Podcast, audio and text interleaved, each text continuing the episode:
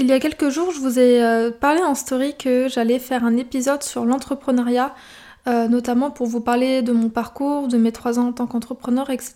Parce que euh, je reçois beaucoup de questions à ce sujet. Et donc j'ai commencé à écrire des notes, des notes pour, pour préparer ce podcast. Et en fait, je me suis rendu compte que j'avais beaucoup de choses à dire. Donc plutôt que de faire un épisode qui allait être très long, j'ai préféré le scinder en deux épisodes. Donc le premier épisode, donc celui-ci va plutôt parler de mon parcours euh, étudiant.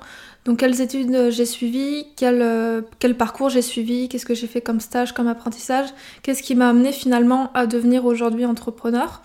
Et dans un deuxième épisode, je vais parler un peu plus en détail du coup de mon parcours d'entrepreneur. Donc comment ça s'est passé euh, ces trois dernières années, ce qui a fonctionné et ce qui a moins bien fonctionné. On se retrouve donc aujourd'hui avec euh, l'épisode sur mon parcours avant de devenir entrepreneur.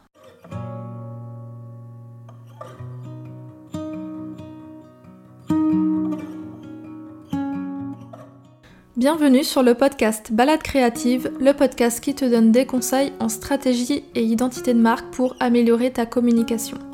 Je m'appelle Julie, je suis designer spécialisée en identité de marque et ma mission est de t'aider à raconter ton histoire et à toucher plus de clients grâce à une image de marque intuitive et poétique. Je t'emmène avec moi un mardi sur deux pour te partager mon expertise, mais aussi mon quotidien d'entrepreneur en toute transparence et sans filtre. Avant de commencer, je t'invite à t'abonner sur la plateforme de podcast de ton choix pour ne manquer aucun épisode.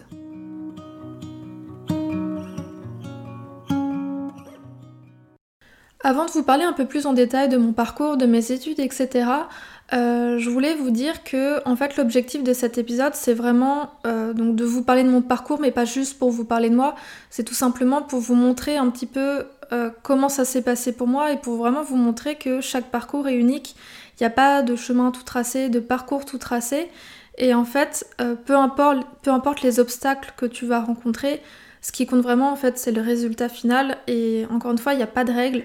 Euh, t'as pas besoin de faire une expérience pro en entreprise avant de te lancer à ton compte. C'est vraiment euh, pour te montrer que le parcours de chacun est différent. Et euh, je pense que si tu crois suffisamment en toi, si tu es sûr de ce que tu veux faire, tu arriveras, à trouver le moyen de le faire, même si tu as des bâtons dans les roues, même si tu as des gens qui te prouvent le contraire. Si toi tu crois en toi, si tu sais que c'est absolument ça que tu veux faire, tu y arriveras, peu importe le temps que ça prendra, mais tu y arriveras. Voilà, donc ceci étant dit, je vais commencer à vous parler un peu plus en détail du coup de mes études et de ce qui s'est passé avant que je devienne entrepreneur. Donc euh, je vais pas vous retracer euh, tout mon parcours scolaire parce que euh, je pense que avant le collège, lycée, ça n'a pas trop d'importance. Mais pour vous mettre dans le contexte, donc du coup j'obtiens mon bac littéraire option art plastique en 2010, 2018, n'importe quoi, en 2008 ou 2009, je sais plus. Il y a un petit bout de temps en tout cas. Et à ce moment-là, ce que j'avais envie de faire, c'était une mise à niveau art appliqué. Donc une mise à niveau art appliqué, ça s'appelle aussi une mana. Et c'est une formation sur un an où on découvre en fait euh, tous les arts appliqués, donc que ce soit le produit, le graphisme, l'espace, le digital. Donc c'est vraiment une année assez chargée, assez dense, qui permet de découvrir tout le design et après de s'orienter vers euh, soit un BTS ou soit vers des écoles euh, d'art appliqué publiques. Je précise bien public parce que euh, la mana c'était vraiment le truc à avoir si tu voulais ensuite intégrer un BTS ou une école euh, de design public. Et donc c'est ce que j'avais envie de faire, donc j'avais postulé en mana et euh, bien évidemment je n'ai pas été prise, sinon ce serait trop facile. Et en fait le fait que j'ai pas été prise, j'ai été super frustrée, ça a été un gros coup dur. parce que j'ai un, bagage en fait en, art, en dessin qui est assez lourd puisque j'ai commencé à prendre des cours de dessin à l'âge de 8 ans et j'ai suivi des cours de dessin, euh, d'art, de sculpture euh, pendant 11 euh, ans. J'avais fait du coup l'option art plastique au lycée, donc je partais en fait déjà avec un, bon bagage. Et en fait, ce qui a pêché, c'est tout simplement mes notes. Parce que bah, pour beaucoup d'admissions, ils regardent les notes. Et, et moi, j'ai jamais été une très très bonne élève, j'ai jamais eu 15, 16 de moyenne. J'ai toujours été une élève, on va dire, correcte, avec des notes correctes. Donc j'avais, je crois, au lycée 12-13 de moyenne. Et en fait, euh, c'était suffisant, on va dire, pour passer dans les, dans les classes supérieures et je faisais le minimum pour voilà, réussir à, passer dans les classes supérieures sans trop de difficultés. Et donc le fait que j'ai été refusée sous prétexte que j'avais que 12 ou 13 de moyenne, c'était hyper frustrant pour moi parce que euh, bah, ça m'empêchait de faire ce que j'avais envie de faire et j'étais hyper jalouse euh, des personnes qui arrivaient à rentrer en mana parce qu'ils avaient 15-16 de moyenne mais qui avaient euh, zéro bagage en, dessin et en art. Donc ça, ça a été assez difficile pour moi à digérer. Donc ça a été un peu un premier, un premier échec quand même que j'ai vécu à ce moment-là. Et donc, comme j'ai pas été prise, j'ai dû aller vers mon second choix, donc mon plan B qui était de rejoindre une fac d'art plastique. Donc je suis allée à la fac d'art plastique de Rennes.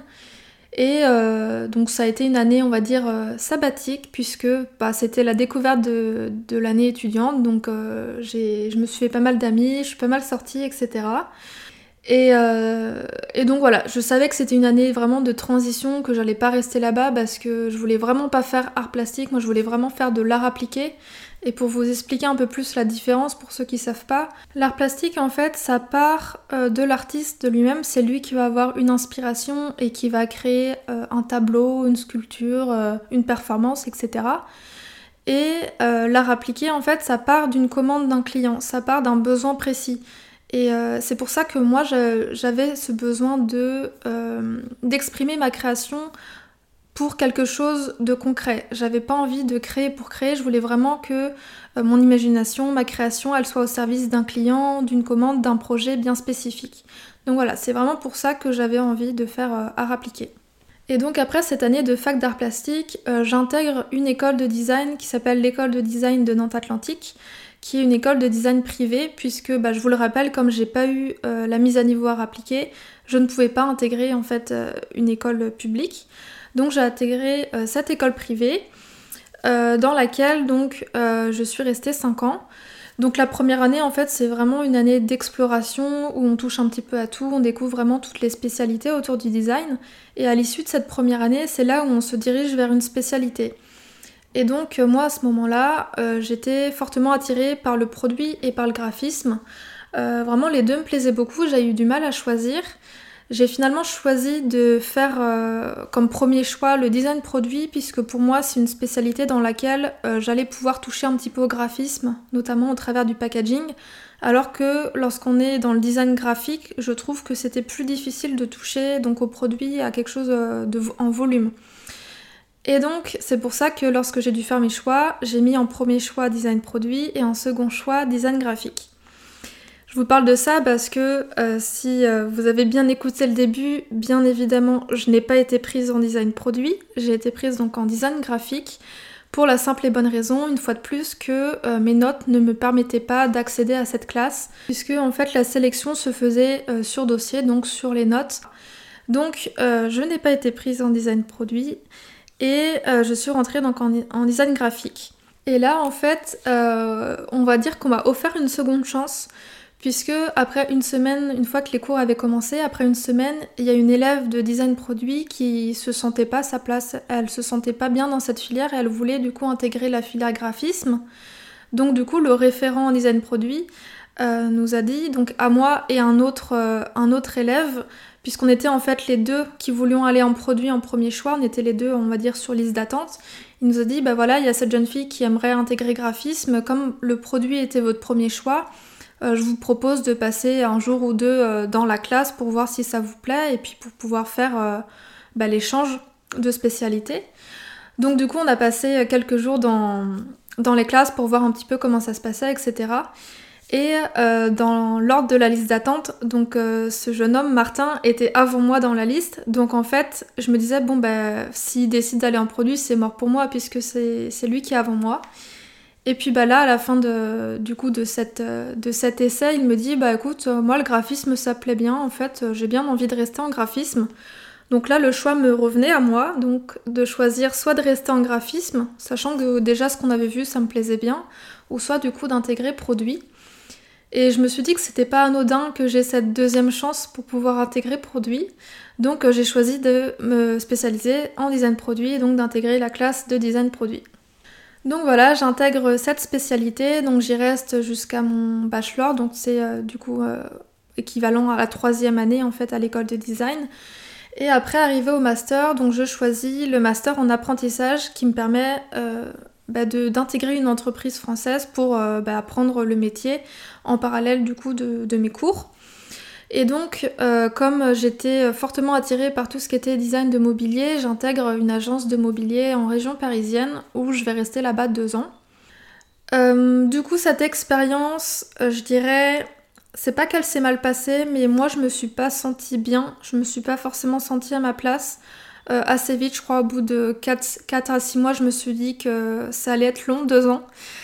Parce que tout simplement, en fait, ça me correspondait pas, la façon de fonctionner ne m'allait pas. Euh, on était beaucoup dans.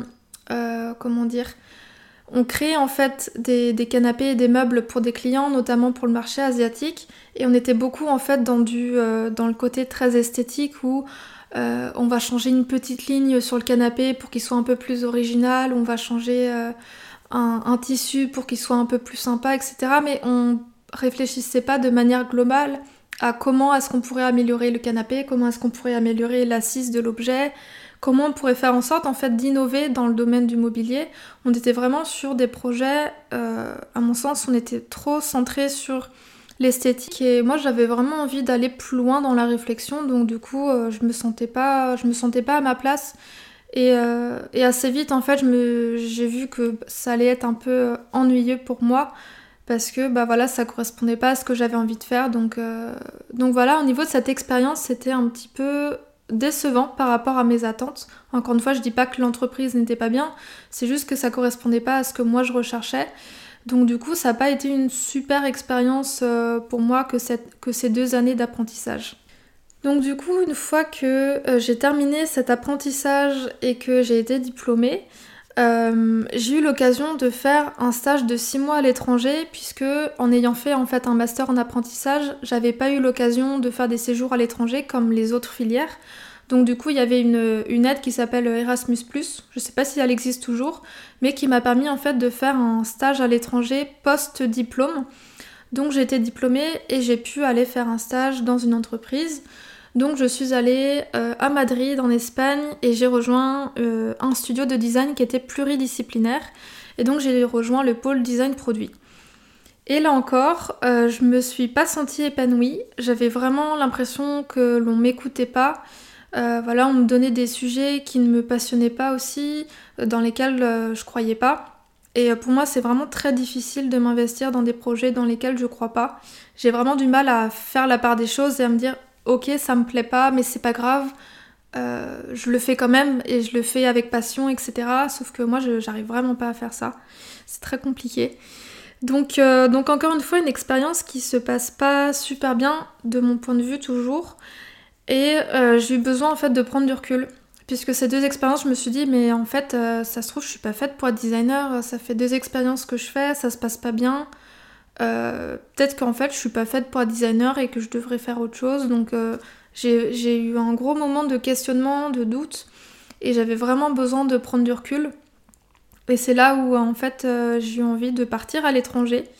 Je pense que le fait d'avoir vécu six mois en Espagne, j'avais adoré justement découvrir une nouvelle culture, vivre dans un pays que je connais pas. Et comme j'étais dans ce doute au niveau de mon avenir professionnel, que je me posais beaucoup de questions, je me suis dit, bah, je vais prendre du recul, je vais partir à l'étranger de nouveau, et puis je vais me laisser un an pour réfléchir un petit peu à ce que j'avais envie de faire. Donc c'est à ce moment-là où je décide euh, de partir en Australie en visa vacances-travail, donc un visa de un an. Et donc j'ai choisi de partir en Australie parce que c'est un pays qui m'attirait beaucoup, notamment au niveau de son style de vie. Euh, au niveau des paysages aussi, mais surtout du style de vie, puisque euh, lorsque j'étais en Espagne, c'est là où j'ai commencé à devenir végétarienne, quasiment végétalienne. Euh, je faisais aussi beaucoup de sport et je sais qu'en Australie, il y avait beaucoup cette culture de, du manger sain, du, de faire du sport, etc., qui était assez présente, qui était assez ancrée. Et donc du coup, c'était vraiment un pays ouais, qui m'attirait. Donc c'est pour ça que j'ai eu envie de partir là-bas. Donc j'ai fait mes bagages et je suis partie toute seule en Australie. Donc à ce moment-là, je crois qu'on était en 2017. Euh, non, on était en 2016 puisque j'ai voyagé entre 2016 et 2017. Et donc je m'envole pour l'Australie et j'atterris à Melbourne. Euh, j'avais absolument aucune idée de ce que j'allais faire. Vraiment, le champ des possibles était euh, plus qu'ouvert. Et je me suis dit, ça pourrait être intéressant que je postule dans des agences de design. Je me suis dit, quitte à être un an en Australie, euh, pourquoi pas essayer d'avoir une petite expérience professionnelle là-bas. Donc à ce moment-là, euh, c'était vraiment vers le début de mon voyage, peut-être deux, trois semaines après que je suis arrivée, je commence à postuler dans des agences de design sur Melbourne. Et j'ai été hyper surprise, enfin agréablement surprise en fait de l'accueil que, que j'ai reçu puisque euh, déjà toutes les agences à qui j'avais postulé m'ont répondu, que ce soit positif ou négatif, elles m'ont répondu. Et aussi plusieurs fois, euh, il y a des personnes qui m'ont proposé, euh, bah écoute, ça pourrait être intéressant qu'on se rencontre, ça te dirait qu'on déjeune ensemble et puis que tu me parles un peu plus de ton projet, de ce que tu as envie de faire, etc. Et c'est la première fois en fait qu'on me répondait de cette façon. Donc j'étais hyper, hyper contente. Et au-delà de ça, il y a une agence notamment qui m'a dit Bah écoute, ton profil nous intéresse, euh, ça te dirait qu'on fasse un entretien. Donc j'ai passé l'entretien avec eux, donc en anglais bien évidemment. Et euh, voilà, l'entretien s'est hyper bien passé, ils étaient super euh, sympas. Et en fait, j'ai ensuite été acceptée donc pour la phase, la deuxième phase de, d'admission, on va dire. Et, et même si j'ai pas donné suite, je vous expliquerai après pourquoi, j'étais super contente de voir que mon profil en fait intéressait les gens, que c'était pas que j'avais pas assez de compétences, que j'étais pas assez douée dans mon domaine, etc. C'est juste que c'était une approche complètement différente de la France. En Australie, j'avais vraiment cette impression que les gens étaient prêts à t'aider et te, étaient prêts aussi à te donner une chance, même si tu débutais, même si t'avais pas forcément toutes les compétences. Et c'était super euh, agréable et franchement, ça a vraiment boosté ma confiance en moi parce que euh, je me suis dit, mais, mais oui, en fait, enfin, je suis pas mauvaise, je, je suis douée et il y a des gens qui le voient et c'était super, euh, super gratifiant. Et donc je vous disais que j'ai pas donné suite tout simplement parce que entre temps d'avoir cette réponse, j'ai eu une bonne opportunité d'aller travailler dans une ferme pas très loin de Melbourne pour euh, cueillir des cerises. Et euh, je me suis dit en fait, bah ouais, je suis en Australie pendant un an, est-ce que j'ai vraiment envie d'aller travailler dans une agence de design sur Melbourne de me prendre un appart sur Melbourne alors qu'il y a tellement de choses à visiter dans le pays, qu'il est déjà tellement grand que si, euh, si je passe 6 à 9 mois à bosser en tant que, enfin, dans une agence de design, j'aurais pas le temps en fait de vraiment découvrir le pays. Et je me suis rappelé aussi qu'à la base j'étais vraiment partie pour prendre du recul, donc je me suis dit non, c'est pas grave, je vais, je vais, je vais pas donner suite à cet entretien et je vais partir du coup euh, bah, ramasser des cerises dans cette ferme. Donc voilà, en gros, j'ai passé euh, quasiment 9 mois en Australie où j'ai alterné des phases de travail, où je travaillais dans les fermes pour cueillir les fruits, les trier, etc. Et j'alternais avec des phases de voyage où je découvrais le pays. Et cette expérience, elle a été hyper enrichissante pour moi d'un point de vue personnel parce que je me suis rendu compte que j'étais capable de faire plein de choses que je pensais pas, de sortir de ma zone de confort, d'aller vers les gens, d'aller vers l'inconnu aussi et ça a été hyper enrichissant. Et je pense que pour tous ceux qui ont voyagé à l'étranger et qui m'écoutent, je pense que vous comprendrez en fait ce que ça fait. Et je conseille euh, vraiment à tout le monde de, faire ça, de partir voyager, de, partir sans savoir ce que tu vas faire, de découvrir le pays. Et c'est hyper enrichissant euh, d'un point de vue personnel. Et donc quand je suis rentrée en France après ce voyage-là, euh, je savais en fait que j'étais bien à ma place dans le design, ça m'a vraiment confortée. Et ça manquait aussi en plus de ne pas être dans la création, donc je me suis dit oui en fait euh, c'est fait pour moi, c'est juste que j'ai pas eu des bonnes expériences, c'est comme ça, mais ça veut pas dire que, que je suis pas faite pour ça. Donc vraiment là j'étais remotivée par rapport à ça. Et donc j'ai euh, commencé à postuler dans différentes agences en France pour bah, justement rejoindre une équipe pour travailler dans le toujours en design produit. Donc j'ai réussi à décrocher des entretiens. Euh, ça allait euh, souvent plus loin, je passais la deuxième phase de l'entretien. Mais à chaque fois, une fois qu'on arrivait à la phase finale, c'était bah je suis désolée, on a préféré prendre quelqu'un qui avait plus d'expérience, qui avait telle compétence. Et ça c'était vraiment systématique. J'arrivais en fait à décrocher des entretiens parce que mon portfolio intéressait, mon profil intéressait aussi. Mais à chaque fois, en fait, euh, j'arrivais jamais à aller jusqu'au bout du truc parce qu'il prenait quelqu'un qui avait plus d'expérience, plus de, plus de compétences, plus de quelque chose. Et du coup, c'était hyper frustrant pour moi parce que euh, bah, j'étais de nouveau dans ce, dans ce cercle où je me disais, mais merde, en fait, c'est peut-être moi qui c'est peut-être mes projets qui sont pas assez bien, c'est peut-être moi qui suis pas assez bien, et c'est hyper difficile en fait de se détacher de ça. C'est hyper difficile de prendre du recul et de se dire non, c'est pas que je suis pas assez bien, c'est juste que bah, le travail était soit pas fait pour moi ou parce que oui, effectivement, ils ont pris quelqu'un qui avait plus de compétences parce que c'est plus rassurant pour l'entreprise. Mais ça enlève en rien en fait le fait que j'ai des compétences, que j'ai des projets qui tiennent la route, que, que ce que je fais ça a de la valeur. C'est juste que, bah voilà, en fait, euh, je comprends le point de vue des entreprises qui préfèrent prendre des gens qui ont plus d'expérience parce que, encore une fois, c'est plus rassurant pour eux et voilà. Donc du coup, ben, je commençais vraiment à me démoraliser au fur et à mesure des mois parce que j'avais beau euh, faire tout ce que je pouvais pour essayer de décrocher des, entretiens et après le, travail, j'arrivais jamais en fait. Il y avait toujours quelque chose qui n'allait pas. Et avec le recul, je me dis, ben, c'était peut-être un signe que j'étais pas faite pour ça, mais je pense qu'à ce moment-là, euh, j'entendais pas ce message, je ne voyais pas les choses comme ça. Et euh, puis à un moment, je me suis dit, mais à chaque fois, en fait, le problème, c'est que j'ai pas assez d'expérience, que j'ai que ouais, je suis, euh, je suis encore trop jeune, trop débutante. Donc je me suis dit, bah écoute, euh, t'as qu'à te créer ta propre expérience. On veut pas de toi, entre guillemets, parce que t'as pas assez d'expérience, donc bah crée-toi de l'expérience et puis bah tu pourras repostuler quand on aura un peu plus. Et en parallèle de ça, de cette réflexion que je commençais à avoir, euh, j'ai un ami qui est venu vers moi et qui me dit, bah écoute Julie, je suis en train de créer mon entreprise. Euh, on avait bossé ensemble quand tu étais étudiante, tu m'avais aidé sur un projet design, ça s'était bien passé. Et du coup, j'aimerais beaucoup continuer à travailler avec toi et euh, bah, du coup, j'aimerais te payer pour ce travail. Donc, euh, est-ce que ça t'intéresserait qu'on travaille ensemble, etc. Et donc, au début, ça m'a, j'ai un peu repoussé le truc parce que, bah, clairement, créer sa micro-entreprise, j'y connaissais absolument rien, j'avais aucune référence autour de moi. Donc, ça me faisait un peu peur. Mais d'un autre côté, ben, je me disais, bah, là, j'ai pas de boulot, euh, je suis euh, chez mes parents, euh, je touche un chômage, mais un maigre chômage, puisque c'était un chômage de quand j'étais en alternance. là, il me donne la possibilité de, travailler sur des projets design, ça peut être cool, donc je me suis dit, bah ouais, je vais, y aller, je vais tenter, et puis on verra ce que ça va donner. Donc voilà, c'est comme ça que j'ai mis euh, un premier pied euh, dans l'entrepreneuriat et donc euh, que j'ai créé mon statut de micro-entrepreneur et que j'ai commencé à travailler du coup en tant qu'indépendante. Donc voilà un petit peu mon parcours de, vraiment fin lycée au niveau du bac jusqu'à ce que je devienne entrepreneur. Donc tu vois bien que c'est pas du tout un parcours lisse, fluide, sans obstacles. Ça a été beaucoup de moments euh, de doute, de réflexion et euh, beaucoup de freins aussi, notamment au niveau du fait que bah, j'avais pas des très très bonnes notes et qui me permettaient pas du coup euh, d'intégrer en fait les écoles que je voulais. Mais, mais pour autant, c'est mon parcours et je pense que si c'était à refaire, je le referais parce que ça m'a obligé à aller à l'étranger. Enfin, ça m'a obligé.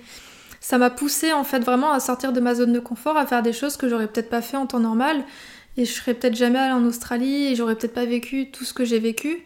Donc clairement, euh, ouais, encore une fois, si je devais le refaire, je pense que je le referais de la même manière. Et avec le recul, en fait, je me rends compte que c'était peut-être des petits cailloux qu'on mettait sur ma route pour me dire, bah non, Julie, euh, ça c'est pas fait pour toi, euh, prends un autre chemin. Et je le vois plutôt comme ça maintenant, je me dis que c'était des petits signes qui me montraient en fait que c'était pas fait pour moi et que j'ai compris bien plus tard. Et avant de clôturer cet épisode, j'aimerais bien euh, du coup te parler en fait des leçons que j'ai apprises, tout simplement parce que c'est euh, bah du coup tu as pu voir un parcours qui est un peu chaotique entre guillemets, mais qui m'a quand même appris des choses et je pense que ces leçons-là elles pourront aussi t'être utiles et peut-être que si tu es dans la même situation, euh, ça peut en tout cas t'inspirer, te motiver à, changer les choses et à, être plus confiant. Donc, donc voilà, j'avais envie de te les partager. Donc la première, c'est que euh, tes notes ne définissent pas qui tu es. Euh, deux fois, mes notes m'ont empêché de faire ce que je voulais. Elles m'ont vraiment mis des bâtons dans les roues et ça m'a fait douter de mes compétences, de la valeur que je portais à mon travail, mais aussi de la valeur que je portais à moi-même. Et, euh, quand t'es pris pas pris sur dossier, en fait, ça renvoie vraiment que tu n'es pas assez bon, que tu n'es pas assez bien, que tu n'es juste pas assez. Et ce que je retiens là aujourd'hui avec le recul, c'est que encore une fois, les notes ne définissent pas qui tu es. C'est pas parce que t'as 10 de moyenne ou que t'as 17 de moyenne que t'en as un qui est pas bon et que t'en as un qui est très bon. En fait, ça veut absolument rien dire. Et il y a beaucoup de gens au lycée, pendant leurs études, ils se cherchent beaucoup, ils savent pas trop ce qu'ils veulent faire. Et donc, du coup, ils ont pas des notes euh, extraordinaires. Mais dès lors qu'ils ont trouvé leur voie, qu'ils sont vraiment à leur place, ils ont des super notes tout simplement parce que tu t'investis pas de la même manière quand tu fais quelque chose avec passion et avec le cœur que quand tu fais quelque chose un peu par défaut ou parce que euh, tu as des cours qui sont obligatoires. Donc ouais, cette leçon, c'est vraiment que tes notes ne te définissent pas. La deuxième leçon, c'est que ton diplôme non plus ne définit pas ton avenir. Euh, moi aujourd'hui j'ai un diplôme en design produit, mais j'ai pas de diplôme en design graphique, et pour autant aujourd'hui j'exerce le métier de designer graphique, et je sais que j'ai pas besoin d'un diplôme pour me dire que je peux le faire. Euh, c'est pas un bout de papier qui va venir définir mon avenir. Et là, je parle vraiment des métiers créatifs, bien évidemment, parce que euh, si demain tu veux être médecin, bien évidemment que tu, qu'il va te falloir un diplôme. Et encore, c'est pas parce que tu as ton diplôme que tu es forcément un bon médecin, mais ça, c'est une autre histoire. Mais quoi qu'il en soit, c'est vraiment pas un diplôme qui va définir ton avenir et qui va définir aussi ce que tu peux faire ou ne pas faire. Euh, moi, je me rappelle que quand je suis rentrée d'Australie, je m'étais renseignée sur les formations à suivre justement en design graphique, euh, en design euh, de site internet, etc. Parce que je me disais, bah, j'ai pas les compétences, j'ai pas de diplôme là-dedans, donc faut que je suive une formation. Au final, j'ai pas de suivi de formation, j'ai tout appris par moi-même. J'ai appris bah, sur le tas, j'ai appris à créer des sites, j'ai appris à coder, j'ai appris à créer des logos. Et en fait, euh, maintenant, je me dis, mais j'ai même, pas besoin de formation. En fait, il suffit juste de y aller, en fait, de passer à l'action, de tester. Forcément, au début, on échoue, on n'a pas les résultats attendus, mais petit à petit, ça vient. Et c'est comme ça, en fait, qu'on grandit et qu'on s'améliore et qu'on gagne en compétences, tout simplement. Et la formation n'est pas toujours nécessaire. Tant qu'en fait, tu as confiance en toi, en tes capacités et que tu as envie d'y arriver, eh ben, tu y arriveras, même si t'as pas la formation euh, qui va avec. Et la dernière leçon que j'ai apprise, c'est qu'il n'y a que toi qui peux savoir ce qui est bon pour toi. Euh, tout simplement parce que bah, au fur et à mesure de ton parcours, il y aura toujours des gens qui vont te faire douter sur ce que tu as envie de faire, qui vont te dire que t'es pas assez bien, que t'as pas assez de compétences, bah, que c'est pas très euh, sûr de se lancer à son compte alors qu'on a peu d'expérience, que c'est mieux d'attendre. Il y a, y a tout ça en fait qui rentre en compte et on est vachement parasité en fait par tout ce que les autres nous disent. Sauf que ce qui est vraiment important, c'est de s'écouter soi. Et si toi, plus profond de toi, t'as envie de faire certaines choses et que t'as des gens qui te disent le contraire, qui te disent bah non, attends un peu, fais-toi d'abord de l'expérience, fais d'abord ci, fais d'abord ça. Euh, non, en fait, enfin. Encore une fois, il n'y a que toi qui peux savoir ce qui est bon pour toi. Et les gens, ils auront toujours quelque chose à dire, donc vraiment, faut pas écouter. Et, je me dis, mais heureusement que j'ai pas toujours écouté ce qu'on me disait, parce que sinon j'aurais pas fait euh, la moitié de ce que j'ai fait aujourd'hui.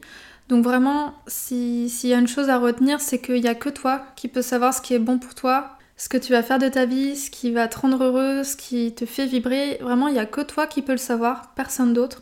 Donc vraiment, euh, si j'ai un, dernier conseil et pour finir cet épisode, je dirais vraiment de s'écouter. C'est le plus important. Donc voilà, du coup, on arrive à la fin de cet épisode. Euh, j'espère qu'il va pas être trop long, je le verrai au montage. J'espère en tout cas qu'il vous a plu, qu'il vous a intéressé et que tous ceux qui avaient envie d'en savoir un peu plus sur mon parcours, bah, j'espère que voilà, ça vous a un peu éclairé, que ça vous a peut-être aussi rassuré sur le fait que ben non, j'ai pas de diplôme en design graphique, que j'ai pas eu un chemin tout tracé, que j'ai eu beaucoup de refus. Mais pour autant, je suis là où je suis aujourd'hui, j'ai réussi à faire ce que je voulais faire et c'est tout ce qui compte. Donc voilà, j'espère sincèrement encore une fois que cet épisode vous a plu, qui vous aura motivé, inspiré, qui vous aidera à passer à l'action aussi. Et euh, si vous avez envie d'en discuter, je suis disponible sur Instagram euh, par message privé et ce sera avec grand plaisir. D'ici là, euh, je vous souhaite une très bonne journée et je vous dis à très bientôt pour un nouvel épisode.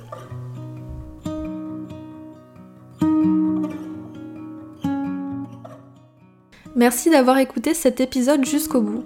Tu retrouveras toutes les notes du podcast et les mentions sur le site www.studiocahi.com rubrique podcast. Avant de partir, et si l'épisode t'a plu, je t'invite à me laisser une note de 5 étoiles sur Apple Podcast. Ça prend seulement une minute et ça m'aiderait énormément à faire connaître le podcast. Tu peux aussi partager une story sur Instagram en me taguant studiocahi pour que je puisse la voir et la repartager. Merci pour ton soutien et je te dis à très vite pour un nouvel épisode de Balade créative.